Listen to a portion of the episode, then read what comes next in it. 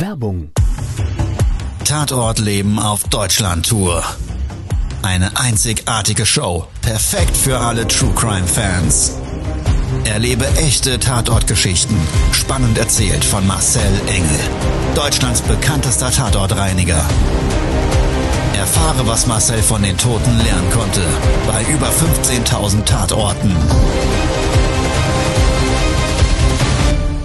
Tatort Leben live, auch in deiner Nähe. Jetzt Tickets sichern.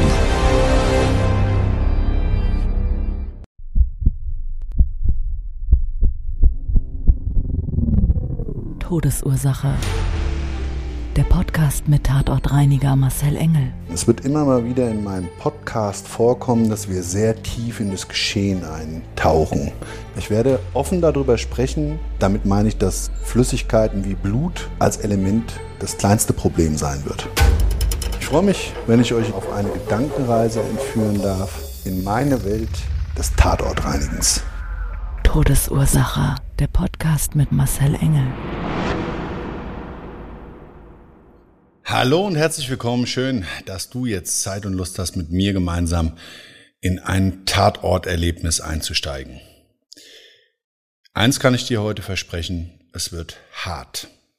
Kopfkino pur und es hat mit den für mich härtesten Fällen zu tun. Ich werde nämlich immer wieder gefragt, Marcel, sag doch mal, was ist denn der schlimmste Tatort, den du je gesehen hast?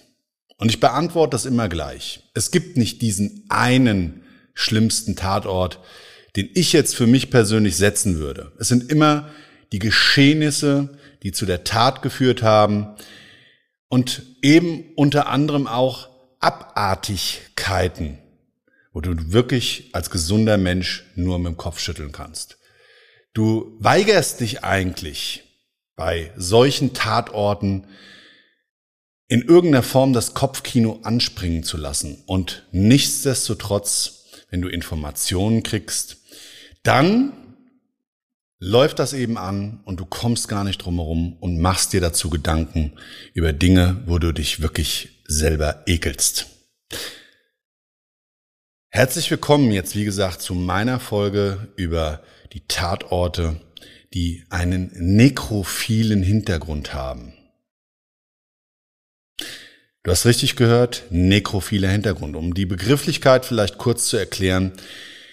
Das sind Menschen, kranke, abartige in meinen Augen, die ihre sexuelle Befriedigung damit erlangen, dass sie mit Leichen gewisse Dinge, die sie zum Höhepunkt führen, praktizieren. Also, ich würde sagen, wir starten jetzt in ein Erlebnis zu einem nekrophilen Tathintergrund.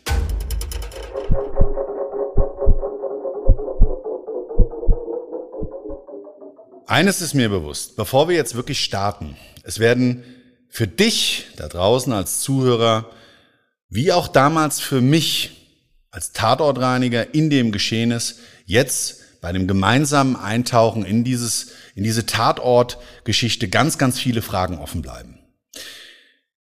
Ich hatte damals viele Informationen von unterschiedlichen Quellen. Das Grundgerüst war bei 80 Prozent gleich. Und nichtsdestotrotz musste ich mich für die Variante entscheiden, die sich für mich am deutlichsten in den Bildnissen und ein Stück weit auch vielleicht nach dem Verdrängungsprinzip am positivsten dargestellt haben.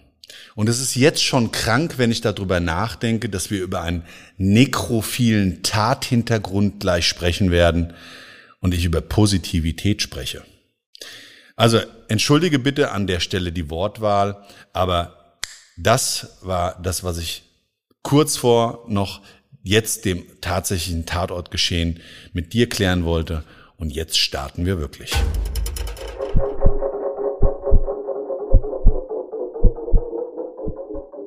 Ja, manchmal sind die Damen und Herren in unserer Auftragsannahme ein bisschen überfordert. Verständlicherweise. Und gerade wie in diesem Fall ruft jemand vom, von der Stadt an, städtischer Friedhof, und sagt, wir haben ein kleines Problem.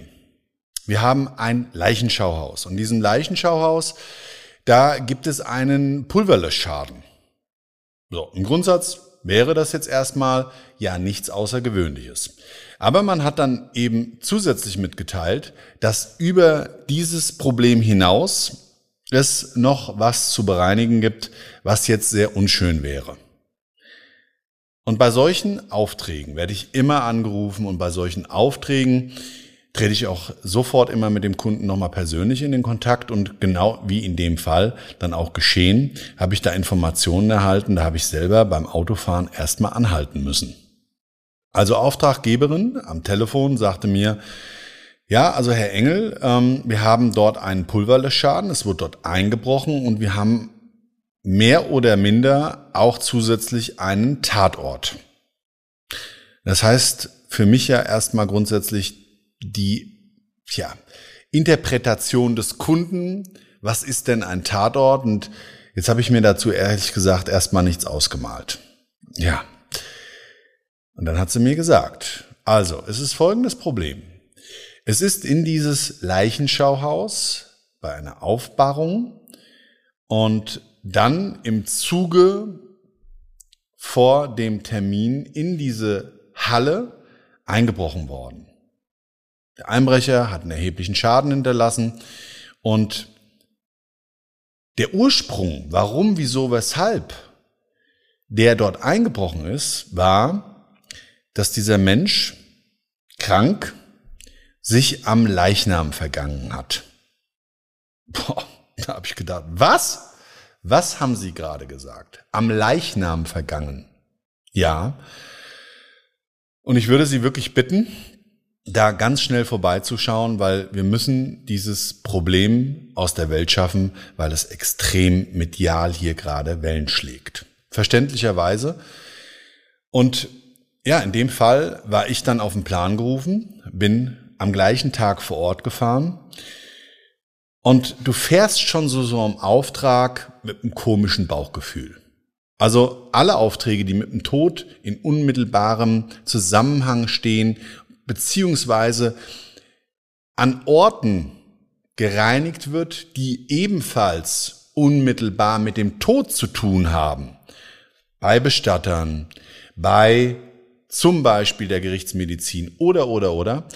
Da wird's dann echt komisch, weil ich kann das nur für mich so zumindestens wiedergeben, dass die Verhältnismäßigkeit, dass dort immer der Tod vor Ort eine Rolle spielt, irgendwie im Kopf eine andere, ja, Realität auf einmal visualisiert. Also klar, wir wissen alle, irgendwann müssen wir sterben. Der eine früher, der eine später. Wünschen würden wir uns wahrscheinlich alle, dass wir möglichst lange, möglichst gesund, möglichst erfüllt und so weiter und so weiter auf diesem Planeten verbringen dürfen. Aber und eben weil wir das verdrängen und wenn ich als Tatortreiniger vor Ort bin und trotzdem, dass ich jeden Tag mit dem Tod zu tun habe, wird für mich dann erst nochmal klar und deutlich, dass das ja eben auch, hoffentlich dauert es noch ganz lange, aber irgendwann mein persönliches Ende bedeutet. Und wenn ich Tatorte reinige, bin ich viel mehr in der Geschichte des Lebens vor dem Tod, weil alles, was ich dort als Reinigungsprozess ablaufen lasse, ist auf Autoplay. Heißt, wie beim Autofahren. Ja, also, wenn du da draußen jetzt schon vielleicht länger Auto fährst und du kennst es sicher auch, es sind ja Automatismen, die sich einfach abspielen, die wir neuronal einfach abprogrammieren und unbewusst abrufen. Und genauso ist das Tatortreinigen für mich. Der größte Teil passiert im Unterbewusstsein. Deshalb habe ich auch wirklich die Chance. Und das ist für mich ein Geschenk, diese Geschichten des Lebens vor dem Tod für mich mitzunehmen und meine Essenz daraus zu ziehen. Was ist positiv und was ist negativ gelaufen? Und das Negative, vielleicht gespiegelt aufs eigene Leben, kann ja bedeuten, dass wir was aus diesen Geschichten des Lebens vor dem Tod für uns als gewinnbringend mitnehmen können. Aber das funktioniert eben nicht, wenn du weißt, es hat sich jemand an einem Leichnam vergangen. Es gibt viele andere kranke Beauftragungen beziehungsweise kranke Geschichten die ebenfalls überhaupt gar keinerlei Verständnis und dadurch natürlich auch keine Tatmehrwerte für uns erbringen, außer wirklich zu sagen, Gott sei Dank bin ich persönlich gesund und habe nicht so eine abartige Neigung. Also, sie sagt mir am Leichnam vergangen. Was habe ich gemacht? Ich wollte es unterdrücken und es kam trotzdem in mir hoch und ich wollte wissen, was heißt denn das jetzt? Und diese Neugierde ist schon ein bisschen, ich habe mich selber vor mir geekelt, aber trotzdem hochgepoppt. Und ich habe das dann, ja, einfach rausgeplappert. Da sagt sie, ich kann es Ihnen nicht genau sagen, aber ich kann Ihnen sagen, dass der Friedhofsgärtner vor Ort Ihr Ansprechpartner ist. Der wird Ihnen Zugang zum Friedhof gewähren, wird Ihnen also das Einfahrtstor, der normalerweise nur für Bestatter zugängliche Bereich, ähm, sowie als auch, wie gesagt, für die Friedhofsgärtner, die ja mit dem Fahrzeug auch auf solche Friedhofe drauffahren müssen. Das wird er Ihnen aufschließen, vorne an der Straße. Und Sie können ihn ja einfach nochmal fragen. Was ich direkt hinterhergeschoben habe, in der Bewusstheit dessen, was ich da gerade gefragt habe, bitte tun Sie mir einen Gefallen, denken Sie nicht, ich bin ein Freak. Ehrlich gesagt sind wir es ja alle ein Stück weit, weil uns die Geschichte doch interessiert. Dich da draußen genauso. Und ist das normal? Ich weiß es nicht ob jetzt bei einem nekrophilen Hintergrund das nicht sogar vielleicht in irgendeiner Form eine Grenze überschreitet. Aber nichtsdestotrotz ist es mein Berufsleben, sich mit diesen Dingen auseinanderzusetzen und deshalb erzähle ich jetzt an der Stelle weiter. Todesursache, der Podcast. Der Tatort. Wie eben umschrieben bin ich nach dem Anruf direkt vor Ort gefahren. Ich hatte ungefähr zweieinhalb Stunden Fahrzeit zum Einsatzort und die Telefonnummer des Friedhofsgärtners auf meinem Auftragsblock habe ich 15 Minuten vorher angerufen, bevor ich am Zielort durch die Navigation kommuniziert eingetroffen bin. Er hat gesagt, ja, stellen Sie sich dahin, klingen Sie da nochmal durch, ich komme dann vor Ort, schließe ins Türchen auf, das ist nur zwei Minuten von meiner heutigen Tätigkeit entfernt. Gut. Der Typ total freundlich, bester Laune. Gut, muss jetzt ja auch trotz dieser Tat keine schlechte kriegen. Er hat mir aber noch einen Tipp gegeben. Er hat mir einen Zufahrtsweg umschrieben. Er hat nämlich gesagt, am Haupteingang, da müssen Sie aufpassen, da steht die Presse. Und die wiederum, die haben von mir Hausverbot erteilt bekommen, weil die stören ja hier den ganzen Ablauf. Und vor allen Dingen haben wir ja auch Gäste. Ich habe gedacht, Gäste, okay, auch eine interessante Form, wie man das ausdrücken kann. Aber im Übrigen habe ich das auch schon ganz oft vom Polizeibeamten gehört. Unsere Gäste in den Autos, ähm, die wir transportieren und dann immer noch mal mit dem ganz witzigen Abstecher der Gedanken, nämlich die auch erzählt haben, ja, und wenn die dann bei uns einquartiert sind, das ist ja in so einer Zelle beinahe wie im Hotel. Also ich muss manchmal schmunzeln, wie sich dann so diese, diese Wort, ja, Spielereien eigentlich zu einem sehr, sehr, sehr interessanten Kopfkino ergeben können. Aber bleiben wir bei der Geschichte. Es war dann so, er hat mich vorne bis zur Leichenhalle begleitet. Die war mehr oder weniger, für mich zumindestens nach zwei Minuten Fahrzeit, so mittendrin in diesem Friedhofsgelände. Typischer Friedhof. Wir sind an Gräbern vorbeigefahren, große Grünanlagen. Es waren auch ziemlich viele Bäume dort gepflanzt, also alter Baumbestand, 30, 40, 50, 60 Jahre alte, große, riesengroße, mit Laub behangenen Bäume. Und auf dem Weg zur Leichenhalle sind wir gerade an einem Trauerzug vorbeigefahren. Also Menschen, die einem Sarg gefolgt sind, der gerade auf dem Weg zu seiner Grabstätte war. Also schon mal ein komisches Feeling für mich. Ich gehe nicht gerne auf Friedhöfe. Meine Liebsten, die trage ich bei mir im Herz und gedenke ihnen an ihrem Todestag, an ihrem Geburtstag und immer dann, wenn ich das Gefühl habe, dass mir das persönlich gut tut. Und gar nicht in einer gewissen Trauer, sondern für mich persönlich in den Momenten, wo ich ja mich an die lustigen, an die schönen Augenblicke erinnere. Die Dinge, die das gemeinsame, fröhliche und positive Miteinander des Lebens ausgemacht hat. Aber das muss ja jeder für sich selber verarbeiten und wenn Menschen gehen, weißt du, weiß ich, dann, und das sind die Liebsten, dann tut es weh, dann zerreißt es einen das Herz. Und diese Art der Trauerbewältigung finde ich aber trotzdem schöner Gedanke, sich an die Positivität oder an die positiven Ereignisse im Leben erinnern zu können und dadurch eigentlich, ja, aus dem, dass jemand nicht mehr da ist, für sich selbst in der Lebenszeit einfach noch Kraft zu schöpfen.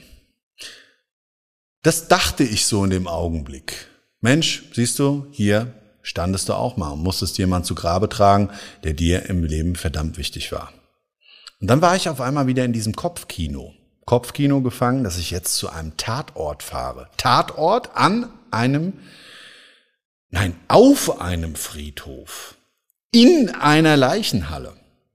Um das vielleicht nochmal zu erklären, die Leichenhalle ist der Ort, wo der Leichnam durch den Bestatter verbracht, zum Beispiel aufgebahrt wird und in so einer Trauerhalle dann auch die Trauerrede stattfindet. Manchmal mit offenem Sarg, ich glaube viel häufiger mittlerweile in der heutigen Zeit bei geschlossenem Sarg. Es gibt dann viele Blumen drumherum und so weiter und so weiter. Also wenn du jetzt selber schon mal zu einer Beerdigung musstest und oder aber auch vielleicht ist es je nach Religion noch unterschiedlich, aber ich glaube so, das ist der Grundsatz, der Grundrahmen, wie sich das immer darstellt. Und da gibt es natürlich auch Nebenräume.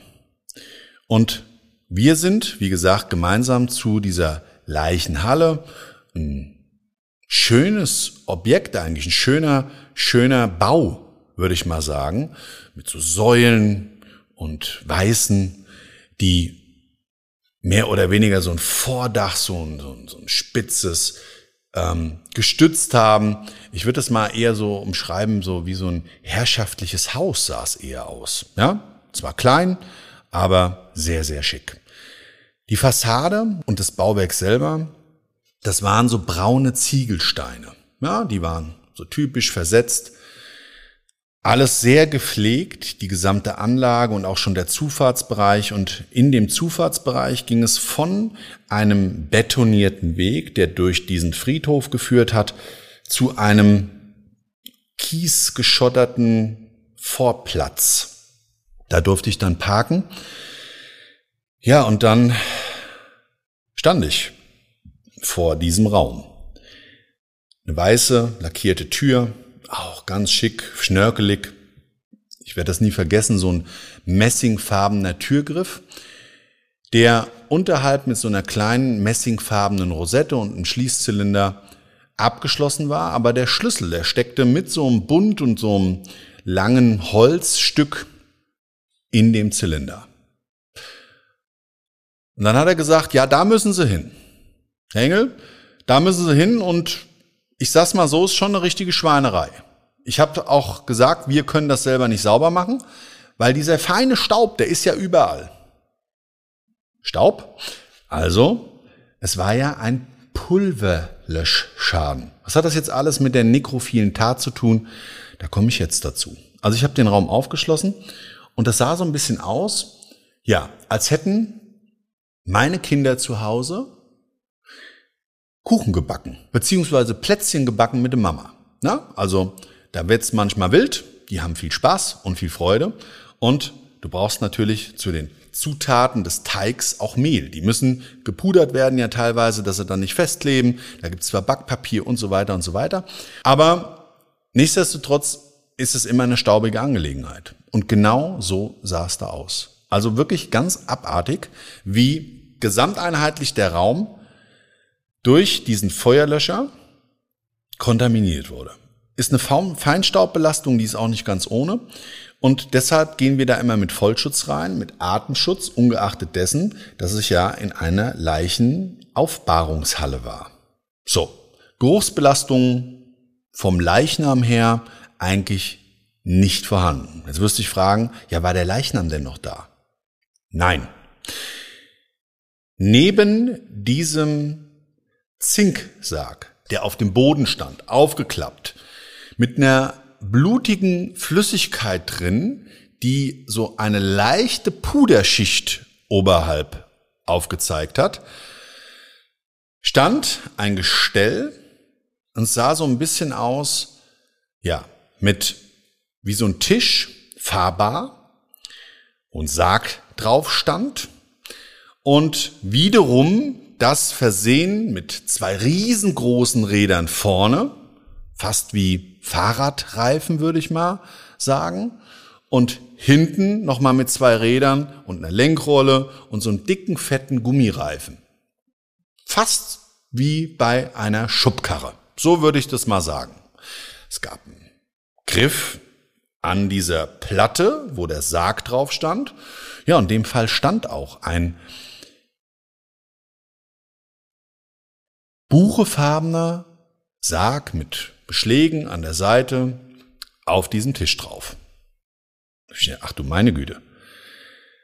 Und bevor ich angefangen habe, wirklich zu überlegen, wie ich jetzt den Arbeitsprozess dort gestalte, habe ich mir gedacht, da fragst du doch lieber nochmal nach, weil im Grundsatz ist es so, alles, was dort drin ist, wird abgereinigt und bevor wir dann an die Flächen gehen, die außerhalb von den Gegenständen in so einem Raum ähm, sich darstellen, ja, die werden dann nämlich rausgebracht, weil die einfach während dem Reinigungsprozess dort im Wege sind und du willst ja nicht von A nach B und von B nach C und dann immer praktisch von eins auf die andere Seite. Wenn du dann eine Fläche da abgereinigt hast, dann so ein Sarg dann vielleicht auf die andere Seite in die gereinigte Fläche reinstellst. Also das ist alles Käse. Dann habe ich mir gedacht, du kannst ja nicht einfach den Sarg da jetzt nach draußen schieben. Und was machen wir denn mit dem Zinksarg im Anschluss? Klar war, der wird mit gereinigt, aber Nichtsdestotrotz war die Überlegung für mich eben, wie ich das jetzt angehe und wollte das nochmal mit dem für mich relevanten Ansprechpartner, nämlich dem Friedhofsgärtner, abklären. Also ich habe ihn angerufen, wir waren mittlerweile per Du, habe ich gesagt, Ralf, du müsstest gerade nochmal zurückeiern, wenn du schon weg sein solltest, weil wir zwei müssen nochmal ein paar fachliche, für mich ganz relevante Punkte klären. Er sagt, ich kann jetzt nicht, ich kann jetzt nicht, also wir müssten es am Telefon machen. Ist das auch in Ordnung? Habe ich gesagt, ja, ähm, ist okay, aber jetzt frage ich dich mal ganz unverblümt, was mache ich denn eigentlich mit dem Sarg und liegt da einer drin?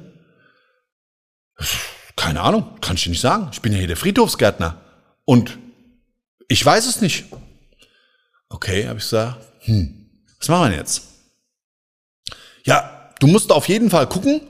Also da gibt's eine Stelle, da ist ja auch von der, von der Polizei das markiert worden und so weiter. Und äh, die muss ordentlich gereinigt werden. Da habe ich gesagt, da muss alles gereinigt werden. Nee, nee, die ist besonders. Da sage ich, wie die ist besonders. Ja, also da, wo das Sperma ist, das eingetrocknete Sperma ist, da ist markiert worden, musst du ganz besonders auf die Reinigung achten. Boah, also wie ich das gehört habe, da habe ich erst nochmal geschnallt und ich habe dir eben gerade ganz, ganz viel drumherum erzählt. Von meinen Kindern, die Kuchen backen, von meinem Trauerprozess und so weiter. Jetzt mal Butter bei den Fische. Da wurde es mir wieder klar, du reinigst hier gerade einen Tatort. Der Fokus liegt nicht in der Feinstaubreinigung, sondern hier ist jemand an einem Leichnam sexuell erregt Täter geworden. Und nachdem ich dann gehört habe, dass dort Spermaspuren zu reinigen sind, ist mir erstmal bewusst geworden, dass derjenige, nochmal, der sich an dem Leichnam in welcher Form auch immer vergangen hat, sexuell zum Höhepunkt gekommen ist. Boah. Da habe ich mir gedacht, was ist denn das jetzt für eine widerliche Scheiße? Es ist mir wirklich ein bisschen die Gänsehaut gekommen. Und mir wird's ganz, ganz selten bei Tatortreinigungen flau im Magen. Und es war auch an dem Tag warm und natürlich war auch so das Gesamtgeschehen ist auf dem Friedhof vielleicht auch so ein Stück weit mit Erinnerung, wie gesagt, an eigene Trauerfälle so ein Stück weit dieses, dieses Bauchgefühl ähm, dadurch bekräftigt. Aber ganz, ganz sicher war, wie ich dann wusste, dass das passiert ist, habe ich mich nochmal viel tiefer auf das Thema eingelassen. Also habe ich angefangen zu reinigen. Prozess immer gleich, Feinstaubbelastung von oben nach unten. Und in dem Raum selber, der Boden war gefliest, es hing so ein lilafarbener Vorhang an einem kleinen Fenster, der war zugezogen. Es standen ein paar riesengroße Kerzenständer, ich würde mal so sagen aus Eichenholz, an diesem Fenster. Keine Kerze drauf, drei Stück. Und am Boden konnte ich erkennen, es gab so ein Elektroheizung. Alles versaut, alles verstaubt. So. Und dann war ja diese Zinksargwanne dort mit dieser Blutflüssigkeit. Und dann habe ich mir auch gedacht, was macht denn eigentlich diese Flüssigkeit in diesem Sarg? Und wo ist in aller Herrgottsname der Leichnam, der dort drin lag? Und keiner konnte mir Aus Auskunft geben. Also mein Ansprechpartner, wie gesagt, no chance, keine Info. So, jetzt kommt's aber. Ich bin gut vorangekommen und ich möchte es mal auflösen. Ich habe mich dann dafür entschieden, diese Zinkwanne abzusaugen, die zu desinfizieren. Habe die dann rausgezogen. Ich war alleine an diesem Tatort und so ein Ding wiegt auch ein bisschen was. Ja, und dann, dann war ja noch dieser Wagen, dieser, dieser fahrbare Tisch, auf dem dieser Sarg stand. Und wie ich den so, ich habe da mal so an den Griffen angelupft, habe ich mir gedacht, der ist zu schwer dafür, dass der leer ist. Und warum sollte hier auch ein leerer Sarg stehen? Ja, und dann ging's weiter. Den habe ich dann rausgezogen den kompletten Reinigungsprozess der Feinstaubkontaminierung durchgezogen und mich dann an einer Stelle an der Wand, an der Ecke, da wo dieser Tisch stand, mit den von dem Sicherungs- bzw. von der Spurensicherung sichtbaren Teil und erkennungsdienstlich festgemachten Teil des Spermas an der Wand beschäftigt.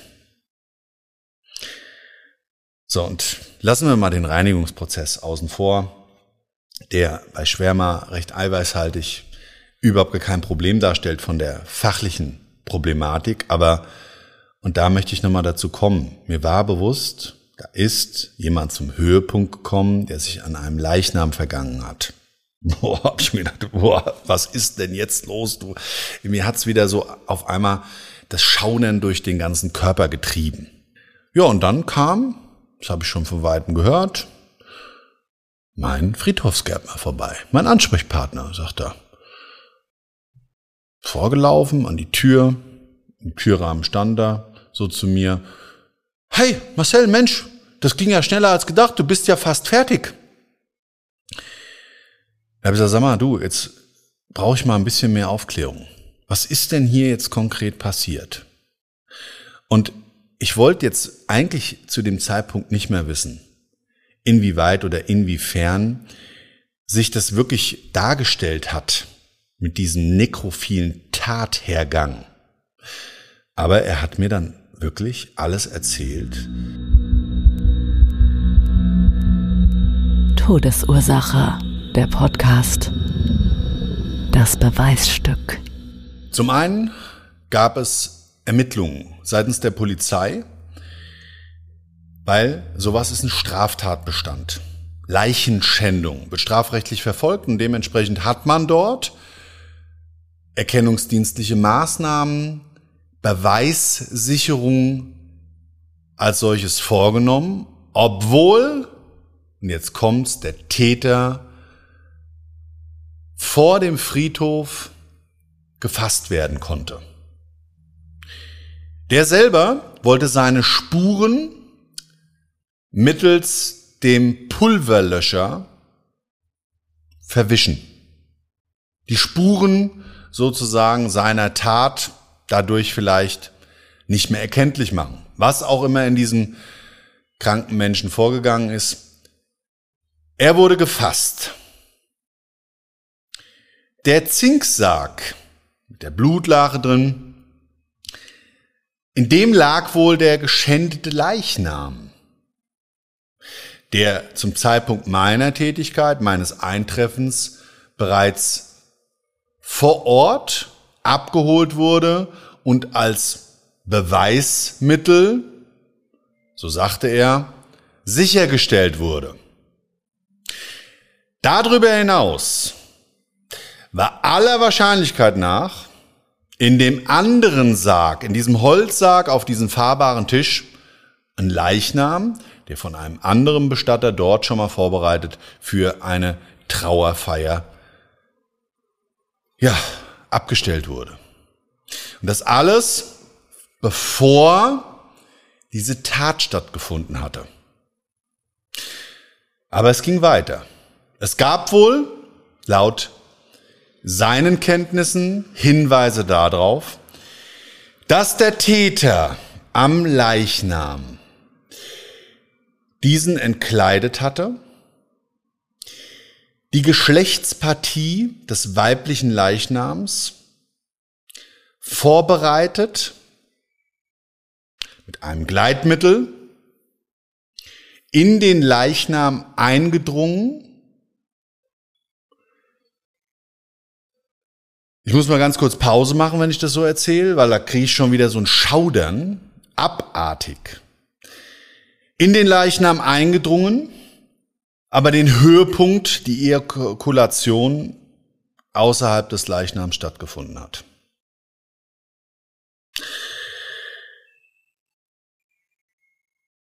Und jetzt komme ich zu dem Punkt. Ich habe gesagt, es bleiben ganz viele Fragen offen. Ich habe das, was ich jetzt von ihm erfahren habe und später auch noch mit einem oder dem Bestatter, der den Zink sagt, der kam nämlich kurz im Anschluss daran, ähm, ein Stück weit auch da Informationen bekommen hatte und woher die das jetzt wussten. Ob wirklich solche Informationen seitens der Ermittler oder Menschen, die sich drumherum um diesen Fall vielleicht auskannten, warum auch immer, ähm, ob die Informationen alle wirklich so tatsächlich zugetroffen sind. Das kann ich jetzt nicht zu 100 Prozent bestätigen. Es ist aber auch völlig egal. Ich glaube, wir beide sind uns da draußen einig, dass das gesamteinheitlich einfach abartig krank ist. Und ich selber, ich kann dazu gar nicht sagen, was ich für eine Meinung dazu habe. Ich kann nur sagen, stell dir mal vor, Oma Erna stirbt auf natürlichem Wege, geht aus dem Leben, vielleicht glücklich und zufrieden. Und dann ist das Letzte, was dir als Verwandter, Bekannter, Freund, Familie bleibt, dass das als Tat für immer in deinem Kopf bleibt.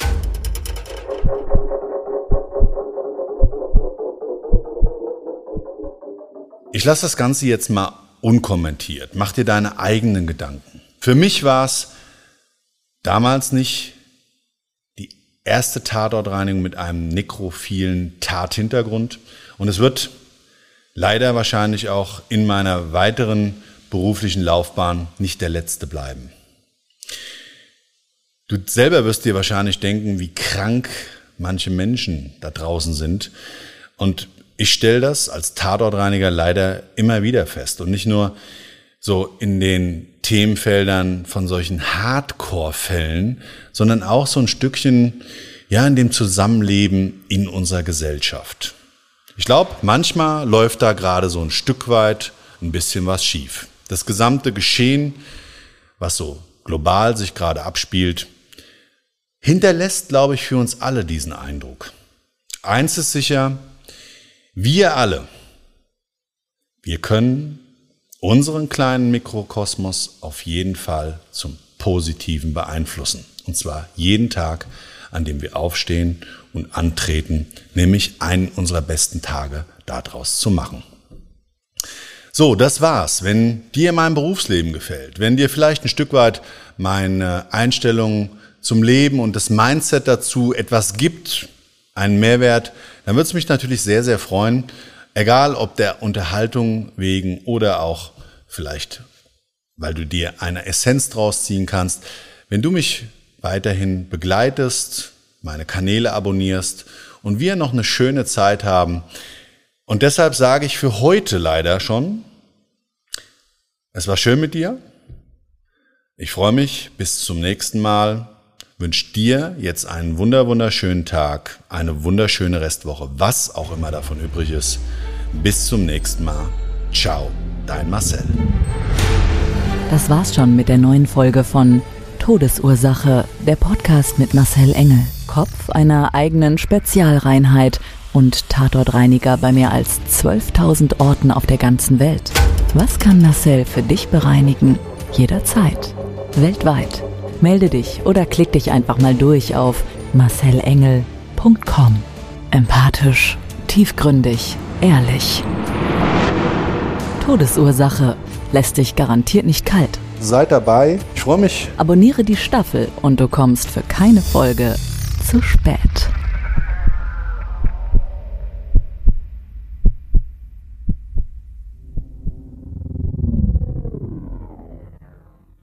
Mobbing findet überall statt. In der Schule, am Arbeitsplatz, innerhalb der Familie und im Internet. Erfahren Sie in dem Kompaktbuch Ausgemobbt, wie Sie sich gegen Mobbing wehren und künftig vermeiden, zum Mobbingopfer zu werden. Ausgemobbt von Marcel Engel und Martin Zowak, überall im Buchhandel.